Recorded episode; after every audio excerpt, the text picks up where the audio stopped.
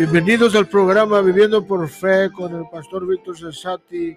Saludos en el nombre de nuestro Señor y Salvador Jesucristo. Que la bendición de Dios se derrame sobre sus vidas, su familia y en todo lo que hace.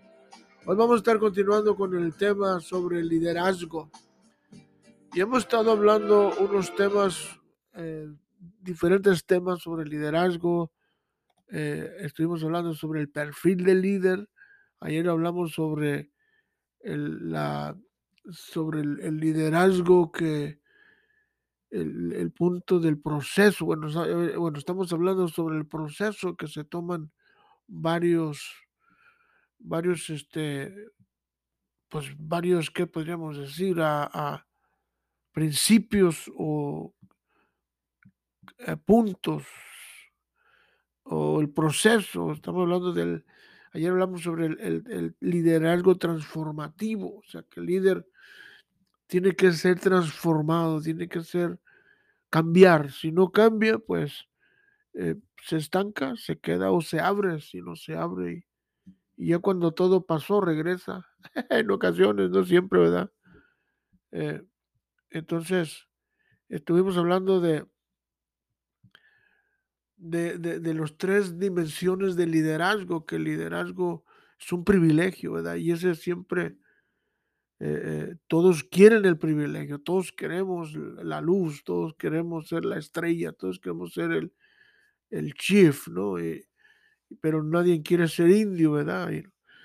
Eh, entonces, entonces, el liderazgo, pues hay muchos libros sobre liderazgo, muchos eh, este, autores sobre el liderazgo, hay muchos comentaristas sobre el liderazgo. Entonces, entonces yo nomás quiero compartir algunas cosas que he aprendido en el transcurso de mi vida y hemos estado hablando sobre esos tres puntos, sobre el privilegio del líder y luego el proceso del líder y también el precio del líder y, y, pues tanto el precio como el proceso son duros, son difíciles, ¿verdad? Y, y luego pues luego la creatividad del líder eh, y luego el, el, oso también el, el ser la transformación y también vamos a estar hablando sobre la creatividad bien importante de eso hoy vamos a estar hablando sobre el, proceso ¿me entiendes? el proceso del líder vamos a empezar con el, libro de ya, ya, ya, ya mencionamos, ya leímos un poco sobre el libro de Isaías, pero vamos a darle una repasada aquí en Isaías y, estamos hablando sobre que Dios quiere hacer cosas nuevas. Entonces Dios es Dios, Dios es innovador, eh, Dios es creador. Él creó el cielo y la tierra de la nada. Todo lo que existe, Dios lo creó. Y, más que todo, Dios crió al hombre a su imagen y semejanza. Y, yo digo que lo más hermoso y lo más grande y lo más sobresaliente que Dios ha criado es al hombre y a la mujer. Por supuesto, ¿no? Que cuando Dios crea a la mujer, Dios perfecciona su creación, porque cuando Dios crea al hombre, eh, eh, lo creó incompleto, porque Dios todo lo creó y cada día que Dios crea algo, primer día, el segundo día, el tercer día, el cuarto día, el quinto día, y, y, luego dice que el sexto día fue cuando crió al hombre y luego dice que el hombre le dice, no es bueno que el hombre esté solo. O sea, todos los días dijo que era bueno el cielo, era bueno la luna, era bueno la expansión, era bueno todo. Pero el día que crió al hombre dijo, no es bueno que el hombre esté solo. Eso quiere decir que su creación estaba incompleta. Entonces, cuando Dios crea a la mujer, Dios perfecciona su creación. Y entonces si era bueno, ¿me entiendes? Ya estaba la creación completa. Entonces, ahora cuando Dios crea al hombre, Dios crea al hombre a su imagen y semejanza y lo creó, ¿me entiendes? Con esa intuición, con esa, ¿me entiendes? Potencial de crear. Por eso el hombre crea, ¿me entiendes? Por eso el hombre es, un, es innovador porque está hecho a la imagen de Dios. No es algo que fue algo que un invento del hombre, no es algo que Dios así lo creó lo creo con esa capacidad, con esa mentalidad, con esa innovación, con esa... Eh, eh, dicen los, los neurólogos que el hombre tiene 12 millones de células mentales, pero nada más usa el 10% y eso pues estamos hablando de los que han innovado, los que han inventado cosas en el mundo. Eh, pero entonces lo importante es que nosotros seamos creativos. Ahora vamos a leer aquí, dice, le dice Isaías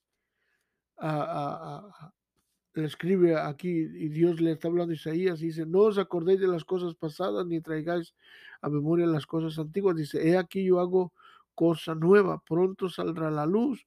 Dice, no, lo dice, no la conoceréis, otra vez abriré camino en el desierto y ríos en la soledad. Entonces dice, hay cosas que pasan que nosotros no sabemos, ¿me entiendes? Pero seguramente cosas nuevas van a pasar. Entonces, hablando del proceso del líder, es, algo que Dios va a hacer. Ahora, la clave o la pregunta es si estás dispuesto al cambio, si estás dispuesto a ser procesado, a pasar por la plancha. Le preguntaron a un, a un hombre que estaba, con todo el respeto, estaba jorobado y le preguntaron, este, ¿estás bien? Dice, no, quiero estar derechito. Dice, entonces lo llevaron a una tintorería, lo pusieron sobre una plancha y, y, luego lo empiezan a presionar la plancha y gritaba, dice, me muero, me muero. Y el, y el, y el sastre le dice, te mueres, pero derechito. Y, y esa es parte del proceso, que a veces hay cosas que nos pasan, la presión, la tensión, ¿me entiendes? Este, ¿Me entiendes? Cuando nos, nos, cuando nos demandan la demanda, la exigencia que nos ponen y, nos sentimos que nos morimos y gritamos, no, pues ya no aguanto. Pues eso es lo que forma parte del líder, fue lo que lo endereza, es lo que lo procesa. Y son las cosas que a veces no nos gustan. Ahora en Isaías, en Isaías que acabamos de leer, dice que cosas nuevas Dios va a hacer. Entonces, es lo que Dios pasa con, está como el águila que mencionamos, que el águila se renueva. Ahora en, Isaías 18 dice, palabra de Jehová, versículo 1, que vino a Jeremías diciendo, levántate y vete a la casa del alfarero y allí haré oír mis palabras. Y descendí a la casa del alfarero y aquí que trabajaba el alfarero sobre la rueda. Y la vasija que el barro, de, de barro que el alfarero hacía, se echó a perder en su mano y la volvió a hacer y le hizo otra vasija según le parecía el alfarero hacerla. Entonces vino mi palabra de Jehová diciendo, no podré yo, dice, hacer de vosotros como este alfarero, o sea, del hombre o de la mujer, o casa de Israel, dice Jehová, he aquí que como el barro en las manos del alfarero, así ustedes son en mi mano, oh casa de Israel, oh mi hermano, oh mi amigo, oh escucha, estimado oyente, tú estás como las, el alfarero en las manos de Dios y Dios te está formando, te está puliendo para ser ese líder. Yo, le yo menciono como decir formación de un hombre de Dios, ¿me entiendes? O sea que se toma tiempo, trabajo, ¿me entiendes? Esmero, se toma la madurez espiritual, la madurez del hombre, o sea que ir, creciendo. Si no creces, te mueres, ¿me entiendes?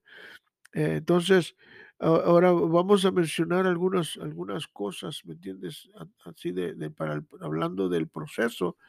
En el Antiguo Testamento había cuatro, cuatro, bueno, liderazgos que se sobresalían podríamos decir, los líderes espirituales del Antiguo Testamento, este, este, refiriéndose al pueblo de ahí estaban los profetas, el profeta que proclamaba la palabra o predecía. Eh, eso debemos nosotros de predicar la palabra, predecir la, la, palabra de Dios, las buenas nuevas. Luego los sacerdotes, los que entraban al lugar santísimo, los que intercedían por el pueblo, por la gente. Entonces tenemos que vivir con Dios para convivir con la gente. Entonces también los, los, los, los ah, que se llaman los jueces, eh, los, los jueces y luego también los, los, ah, los reyes. Entonces, entonces todos estos ah, eran personajes que existían en el Antiguo Testamento, que eran los líderes de aquel entonces, y no, se, no, no olvidemos los príncipes, que eran los líderes de los hogares, de la familia, que así les decían a todos los padres de familia, príncipes.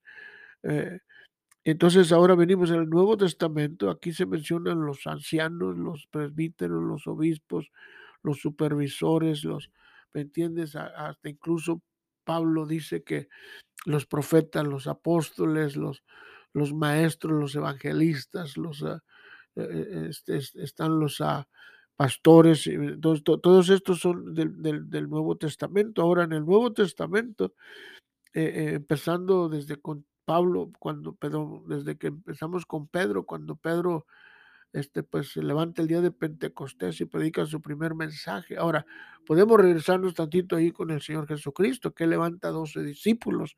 ¿Para qué? Para que fueran los líderes de la iglesia primitiva.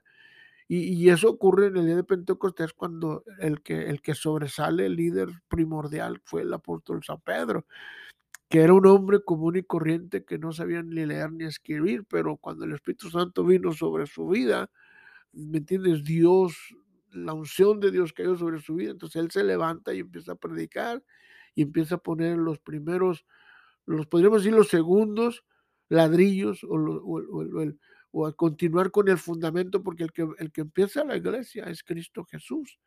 Él pone el primer fundamento, Él es el fundamento, ¿me entiendes? Eh, sobrenatural. Es el primero y el último, ¿me entiendes? Que, el fundamento de la iglesia. No hay otro fundamento más de que el de Cristo. Entonces, ahora, el día de Pentecostés, el Espíritu Santo cayó sobre toda la iglesia y tres mil personas se salvaron, después cinco mil. Ahora, había un crecimiento tan tremendo, entonces Lucas, cuando escribe a Teófilo, le define las características y tú puedes leerlo en el Hechos capítulo 6 y dice que la iglesia crecía, pero había, dice que una necesidad porque había un crecimiento, porque las viudas estaban descuidadas y los huérfanos. Ahora, ahora eh, eh, las viudas venían de, los judíos que se ahora se convierten, pero al momento que se convierten los, quitos, los judíos quitan la ayuda que le daban a los judíos, porque los judíos tenían un fondo económico para el sostenimiento de los huérfanos y las viudas. Entonces, ahora ese momento, al momento que se salvan, ellos les quitan el subsidio.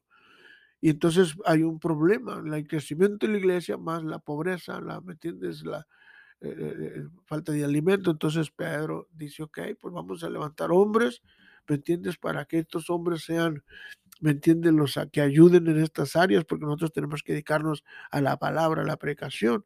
Y si tú lees Hechos del, del capítulo 6, del 1 a 7, dice que les proponen, ¿me entiendes? Dice, pues vamos a levantar a siete varones. Pero estos siete varones eran hombres que habían, se habían, eran parte de los 70 que el Señor había escogido cuando en el libro de Lucas capítulo 10 para, para que fueran ellos adelante a predicar el Evangelio y también en el libro de Mateo capítulo 10. Entonces dice que en, Hechos del 1, 6 del 1 al 7 dice que les, les, les agradó la propuesta y, es, y, y, entre ellos escogen Esteban, a Felipe, que son los que más sobresalieron en el Nuevo Testamento. Felipe fue a ser este, este evangelista y Esteban fue apedreado, pero fue el, el, el, el, primero que evangelizó a San Pedro, perdón, a San Pablo. Y la semilla, allí cuando lo mataron a pedradas por órdenes de Pablo, el manto de, de, Andrés se lo avientan a Pablo y Pablo le, le, impactó su vida y cuando va rumbo a Damasco, Pablo se convierte. Bueno, ahorita vamos a regresar más para allá. Y le dice en Hechos 7, dice, ok, estos hombres necesitan cuatro cosas. Entonces, eh, eh, eh, entonces, un líder tiene que ser procesado. Entonces, ahora, ya estos hombres ya anduvieron con Cristo. Los discípulos anduvieron tres años. Entonces, Cristo estuvo tratando con ellos tres años. Ahí mira, y aún esos, aún Judas lo, lo traiciona. ¿Me entiendes? Entonces, el, eh, eh, en, el, en el perfil del liderazgo hablé sobre la lealtad. Si la lealtad es que tú estás dispuesto a morirte por tu líder. Primero morirte por Cristo. Y cuando estamos hablando de liderazgo, es que tú estás dispuesto no, nomás al privilegio, pero también dispuesto a pagar el precio y a pasar por el proceso. Todo lo que se necesite para ser un buen líder. Ok, eso primero necesita un buen testimonio. Ahora, Pablo le dice a Timoteo, Tienes que tener un buen testimonio en la en tu casa, con tu familia, en la iglesia, con tus en donde trabajas, con tus vecinos, con tus amigos, un buen testimonio de que eres un hombre honesto, que eres un hombre, ¿me entiendes? Y no, ah, eh, y ahorita vamos a mirar más adelante, pero que tengas un buen testimonio en la iglesia, en la comunidad, llenos del Espíritu Santo, que sepa usted moverse en la unción del Espíritu Santo, en los dones, ¿me entiendes? Que sepas discernir, ¿me entiendes? Este, como Esteban dice que la Biblia que el Espíritu Santo lo llevó a Samaria. Entonces, a, a- veces, a veces, como aquí con nosotros, en la casa de Victoria tenemos lo que se llama plantando iglesia. Entonces, yo me acuerdo cuando Dios me habló para irme a plantar la primera iglesia en México, fue en 1900, diciembre de 1981. So, empezamos, la plantamos en 1982. Y, y lo demás ya es historia. Entonces, tú tienes que estar sensitivo al Espíritu Santo, ¿me entiendes? Ento- hombres llenos de sabiduría. Y eso vamos a hablar eh, más de sabiduría en el, en, el, en el próximo, cuando hablemos de líder, de la creatividad del líder, ¿entiendes? Entonces, eh, allí vamos a hablar sobre la sabiduría, que hombres ser sabios, a uno como rey Salomón. Entonces, tenemos que orar que Dios nos dé sabiduría. Santiago capítulo uno versículo eh, este, 5 y 6 habla de que si necesitamos sabiduría, que le pidamos a Dios. Entonces, bien importante, ¿me entiendes?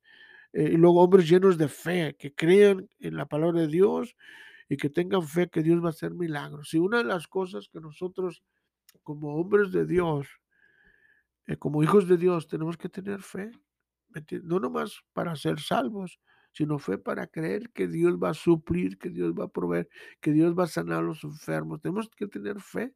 Si la fe mueve montañas, entonces estos hombres, los escogieron, tenían que tener fe. Entonces, por eso aún Esteban y, y- y Felipe se fueron. Menciono a ellos porque fueron los que sobresalieron, porque ya además no se oye más de Prócoro, no se oye más de los, de los demás personajes aquí, nomás se oye más de Esteban y Felipe. Entonces, ellos tuvieron fe y se lanzaron por fe y ahora, ahora, ahora, la otra parte que miramos es que el apóstol Pablo menciona una variedad de características que necesita un líder, ¿me entiendes? Para que pueda ministrar en la iglesia local o en la comunidad. Y, y en 1 Timoteo 3, de, de- de- ahí menciona, ¿me entiendes? Dice que si, dice un, un líder, un obrero, dice, debe ser honesto, íntegro, irreprensible. Irreprensible es que no tenga nada que decir de ti.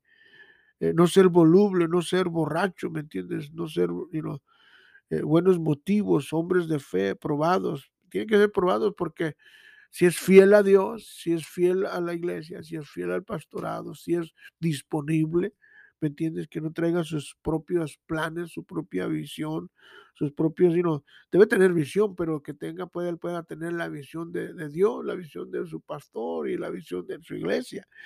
Mujeres honestas, mujeres maduras, no chismosas, templados, templadas, dominio propio, líderes que gobiernen bien su casa y su familia. Y dice, no un novato porque se puede orgullecer. Es- es el orgullo, cuando, cuando una persona es levantada, el orgullo a veces lo, lo agobia y lo tumba. So, tienes que tener madurez espiritual. Ahora, eh, eh, cuando hablamos del proceso de líder, pues es un proceso, ¿me entiendes? Yo lo menciono como la formación de un hombre de Dios. Y, lo leímos allí en, el libro de, Jeremías, que dice que es como las manos del alfarero. Entonces tú tienes que estar dispuesto a ser formado, estás dispuesto a ser corregido. So, eh, a- este, alguien, este, alguien preguntó en un mensaje, dice, ¿cuánto tiempo se toma para formar un sermón? Alguien le contestó, se toma, se, toman 20 años porque se, se toman 20 años para ser un hombre de Dios. Para Moisés le fueron 40 años en el desierto cuidando las ovejas de su suegro.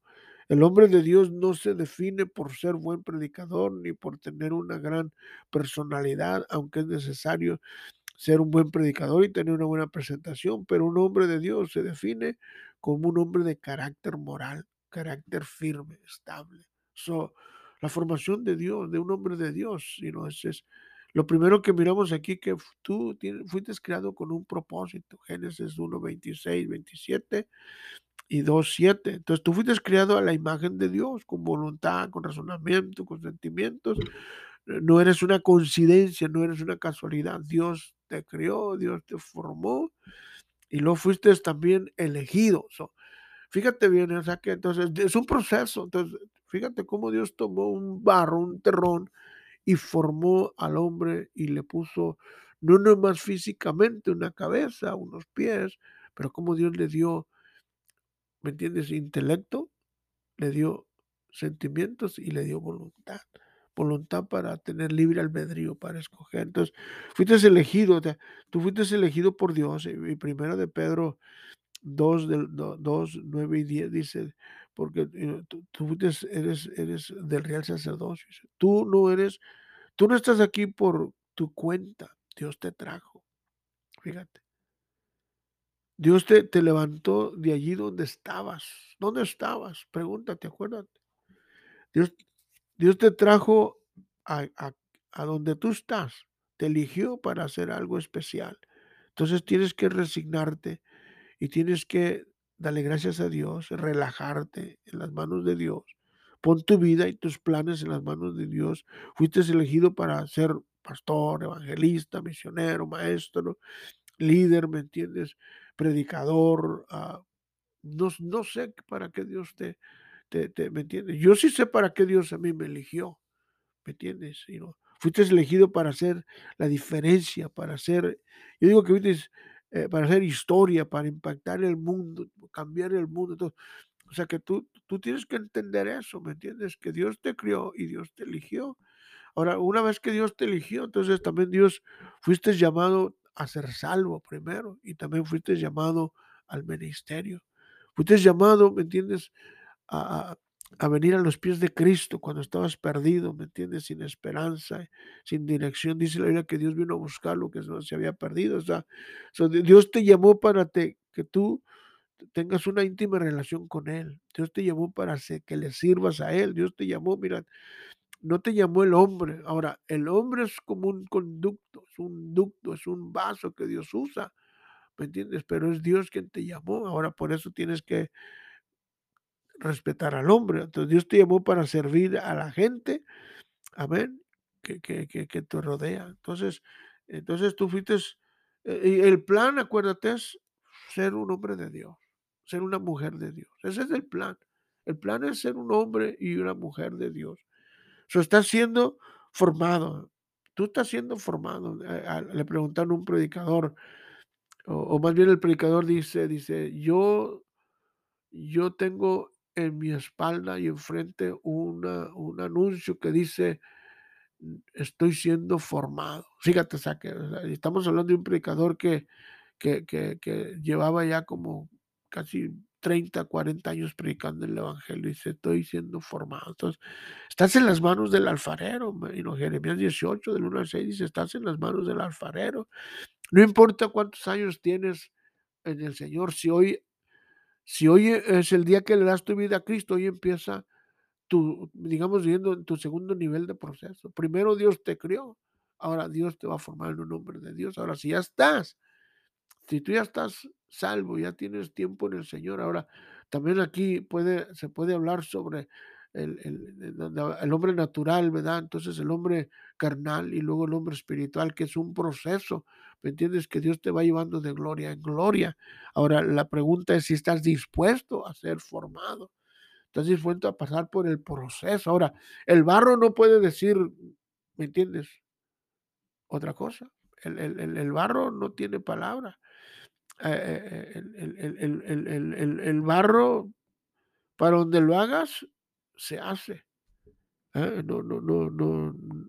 Hay una, hay una escritura en, el libro de, de, Efesios, de Efesios capítulo 2, versículo 10. Porque somos hechura suya, criados en Cristo Jesús para buenas obras, las cuales Dios preparó de antemano para que anduviésemos ella. Fíjate, Dios nos hizo. Eh, es, es, bien, bien, bien interesante, ¿me entiendes? Este, eh, cómo Dios toma su tiempo para crearnos. Eh, cómo Dios, hay, hay otra escritura en el libro de, de Romanos, Romanos 9, 21. Es, es, es, es, mira lo que dice Romanos 9, 21. Dice, eh, o no tiene potestad, dice el alfarero sobre el barro, para hacer de la misma masa un vaso para honra y otro vaso para deshonra. Fíjate, o sea que está hablando del alfarero. Eh, ahora hay otra escritura en el libro de, de Jeremías, 64, 64, 8. Y, y, estamos hablando de la formación de, del hombre de Dios. Estamos hablando, ¿me entiendes? Del, del proceso de líder. Entonces, se toma tiempo. Yo, tengo sirviendo ya al Señor 40, 40 y tantos años. Y, y, toda, y todavía, todavía estamos, todavía estamos este, en proceso. Okay, todavía estamos bajo, bajo construcción. Okay, estamos eh, eh, siendo formados. Ok, so, déjame 64, ese es, es, Isaías 64. So, eso, es, eso, es, eso, es, eso es algo que nosotros tenemos que estar dispuestos para ser formados. Fíjate. O sea que Dios, Dios quiere un hombre de Dios, no nomás quiere un, ¿me entiendes? Una, una persona formada ahí nomás, ¿no? Dios quiere formar, formarnos en un hombre de Dios. Y es importante que nosotros entendamos que, que el Señor este, quiere, quiere formarnos y, y, le dice, le dice la Biblia que le dirá el barro al alfarero que tú lo hagas de esta forma, ¿no? O sea que nosotros tenemos que estar listos para ser transformados, ser cambiados, ser hechos a la imagen de Dios. Eh, estamos, tenemos que ser accesibles, ¿me entiendes? Tenemos que estar dispuestos a, que Dios nos cambie, a que Dios nos transforme, a que Dios haga un milagro, una, obra, ¿me entiendes?, en nuestra vida. Eh, entonces, eh, mirando aquí sobre la, siendo formado, entonces, eres también llamado para ser un ministro de Dios. O sea, Dios, Dios quiere hacer, hacer de ti un hombre de Dios para que tú puedas ser un, un misionero, un embajador. Eh, le dice Pablo a Timoteo, primero Timoteo 1, 1.12, fíjate aquí las, hermosas palabras que tiene aquí. Dice, doy gracias a Dios. Dice, doy gracias al que, me al que me fortaleció, a Cristo Jesús, nuestro Señor, porque me tuvo por fiel poniéndome en el ministerio. O sea que Dios mira nuestra fidelidad y nos llama, nos escoge. No o sea que no nomás somos, ¿me entiendes? No nomás sobresalimos como un dedo gordo o como un, como un nudo en un palo, no. Somos hijos de Dios. Tú fuiste llamado a ser un hombre de Dios para, para ser un pastor, para plantar una iglesia, para dirigir una hogar victoria, para dirigir la alabanza. Definitivamente tienes que pensar que y meterte en tu corazón que Dios te llamó, entonces tú tienes que ser un hombre espiritual, tienes que crecer espiritualmente, tienes que crecer mentalmente, tienes que madurar, tienes que crecer en liderazgo, tienes que crecer capacidad, y tienes, tienes que tener visión. So, tú tienes que estar dispuesto al cambio, ¿me entiendes? Dispuesto a crecer eh, si, no, si no creces, te estancas. Entonces tienes que estar dispuesto al proceso. Entonces, te va a doler. Te va a hacer hasta llorar. Pero cuando termines, Dios contigo, vas a ser un trofeo de Dios. Y Dios todavía está tratando con mi vida. Y, sientes tú la, ¿me entiendes? El, ¿Me entiendes? a veces la tensión Winston le dijo a los soldados cuando estaban perdiendo la guerra, se va a tomar sangre, sudor, ¿me entiendes? Y lágrimas para ganar la guerra. Este es tu programa Viendo por Fe. con Víctor Cesati. Que Dios te bendiga, tengas un buen día.